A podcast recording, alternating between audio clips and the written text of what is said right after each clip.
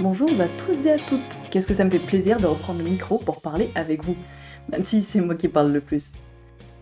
Merci à vous de suivre la saison 2. Cette saison sera orientée démystification de la crypto et de la blockchain. Car oui, j'ai fait une spécialisation de développement logiciel là-dedans, et ce serait trop dommage de ne pas vous en parler. Pour ce premier épisode, comme prévu, je vais vous parler de la création d'entreprises dans la crypto. Vous m'entendrez divaguer sur mes rêves et le dur retour à la réalité. Je m'appelle Julie Ramadanowski et je suis développeuse d'applications innovantes. Depuis bientôt 10 ans, je développe des applications sur mesure pour les agences TPE et start-up. Dans ce podcast, je vous transmets ce que j'apprends des nouvelles technologies et comment elles peuvent soutenir, voire booster votre business. Aujourd'hui, je vous raconte ma problématique du budget publicitaire pour trouver mes premiers utilisateurs sans avoir d'application. C'est tellement bizarre de dire ça à voix haute. Mon aventure de création d'entreprise Web3 commence à prendre forme. Cela fait trois mois que je réfléchis, hein, on ne peut pas vraiment appeler ça travailler, sur ce projet passion.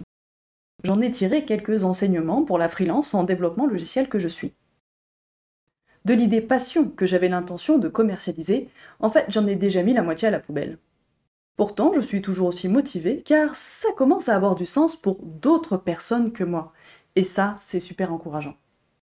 À tous les crypto-lovers qui m'écoutent, non, je ne vais pas me nicher en mode crypto power et insulter toutes les personnes non initiées avec des mots barbares. Vous verriez les yeux écarquillés d'incompréhension du comité quand je présente les avancées de mon projet à l'incubateur. C'est déjà assez inquiétant comme ça. En même temps, les pauvres, je les aide pas trop, j'ai presque rien à vendre et pas de cible définie, donc pas d'usage clair. Pas facile pour eux de raccrocher les wagons. En plus, je suis toute seule, je peux pas tout faire en même temps une appli, une étude de marché, des smart contracts blockchain, c'est le nom des programmes, lancer une tokenomie, c'est-à-dire gérer ma propre banque centrale, et faire front sur le plan juridique et comptable. Déjà qu'en trois mois, il y a eu beaucoup de changements. Hein. Le projet a changé de nom pour quelque chose de prononçable, il s'appelle Inari, comme le dieu japonais de l'abondance et de bien d'autres choses. Il a changé d'utilité et de cible principale. C'est maintenant un assistant motivationnel sportif. Et ça changera peut-être encore à la suite de mes interviews avec de potentiels utilisateurs et des fameux tests dont je vous parle juste après. C'est pour ça que je vous en parle pas trop encore de cette application, car oui, j'ai des grands principes que j'aimerais garder, mais je sais pas encore si juridiquement c'est faisable, alors que techniquement ça devrait se faire sans trop de difficultés. Tout cela dans un contexte vraiment bizarre où nos politiques français font sursauter tout l'écosystème en réaction aux événements crypto et blockchain dans cette période de bear market. Pour l'expliquer simplement, la spéculation a battu son plein l'an dernier. Maintenant, tout se casse la figure avec des exchanges de crypto qui ferment, les patrons qui sont partis avec la caisse, les banques qui finançaient les projets innovants crypto se crachent, et où les stablecoins ne sont stables que de nom. Je caricature un peu, mais en ce moment c'est le début. Donc, j'ai fait une liste de questions longues comme le bras à mon équipe de l'incubateur GAP. Ils m'accompagnent pour m'aider à lancer cette entreprise. Je porte leur premier projet crypto, donc on va avancer avec prudence avec les lois applicables en matière crypto dans le code de la consommation. Par exemple, quand je brancherai tout ça au réseau blockchain, ça nous sera bien utile de savoir qu'on ne se soustrait pas à la loi juste parce qu'on utilise une nouvelle technologie. Vous savez, comme euh, déposer sauvagement des trottinettes électriques en centre-ville sans rien demander à personne et éduquer les utilisateurs.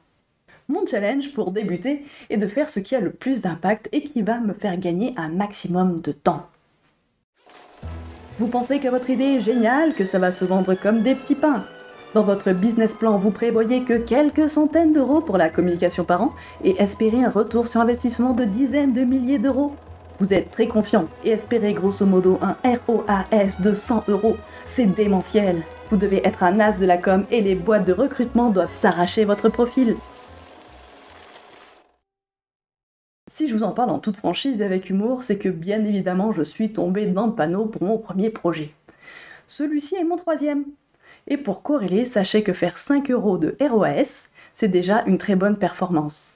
Et pourtant, j'ai déjà géré des dizaines de milliers d'euros en publicité pour mes employeurs. Donc je sais parfaitement que le ROAS, retour sur les investissements publicitaires, est souvent nul, voire déficitaire. Faire de la pub pour beaucoup, c'est juste garder des parts de marché et décourager la concurrence. Comme quoi, on peut se mettre des œillères qui peuvent coûter très cher, et c'est pour ça que c'est très important de se faire accompagner.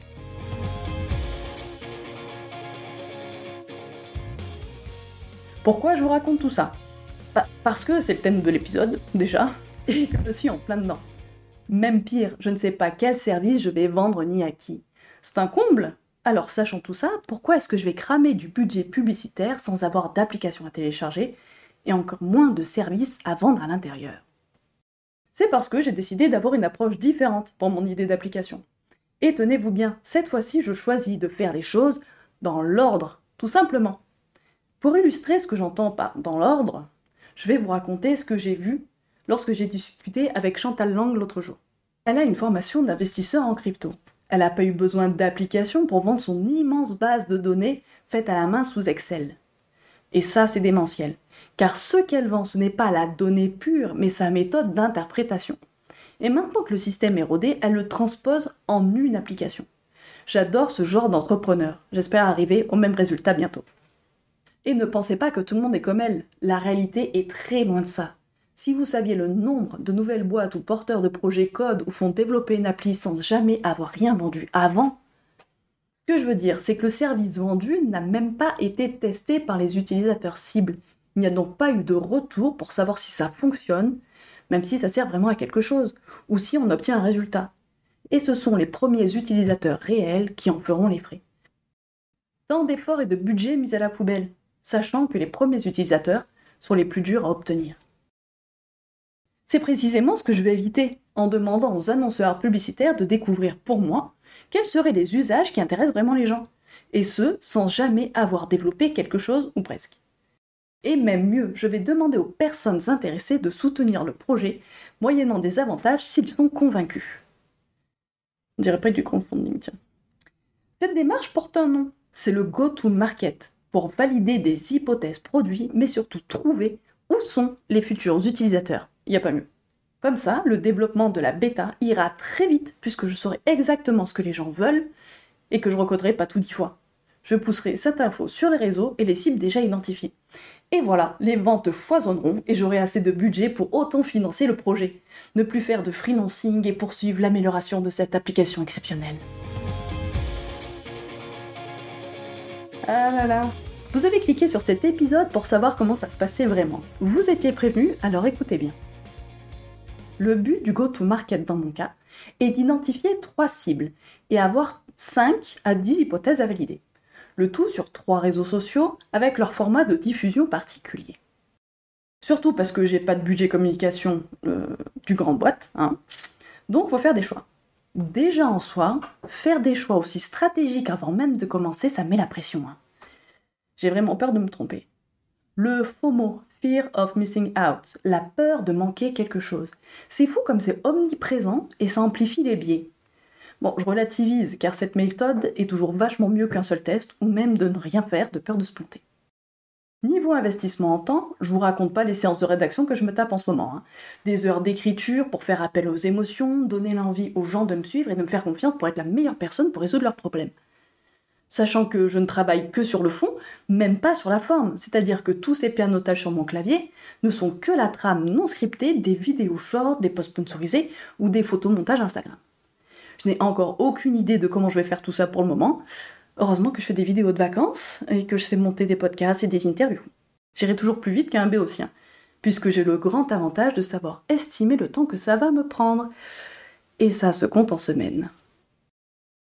Imaginons maintenant que les pubs soient filmées, montées, configurées sur les réseaux et prêtes à diffuser.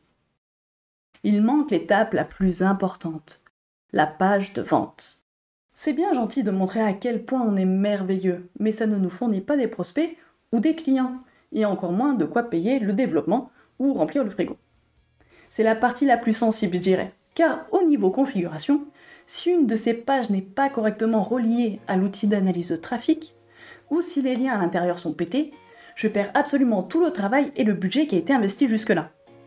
Puisque je n'aurai pas la réponse, qu'est-ce que les utilisateurs veulent et où sont-ils? J'espère que ce format où je vous raconte ma vie d'entrepreneur, la vraie, vous plaît.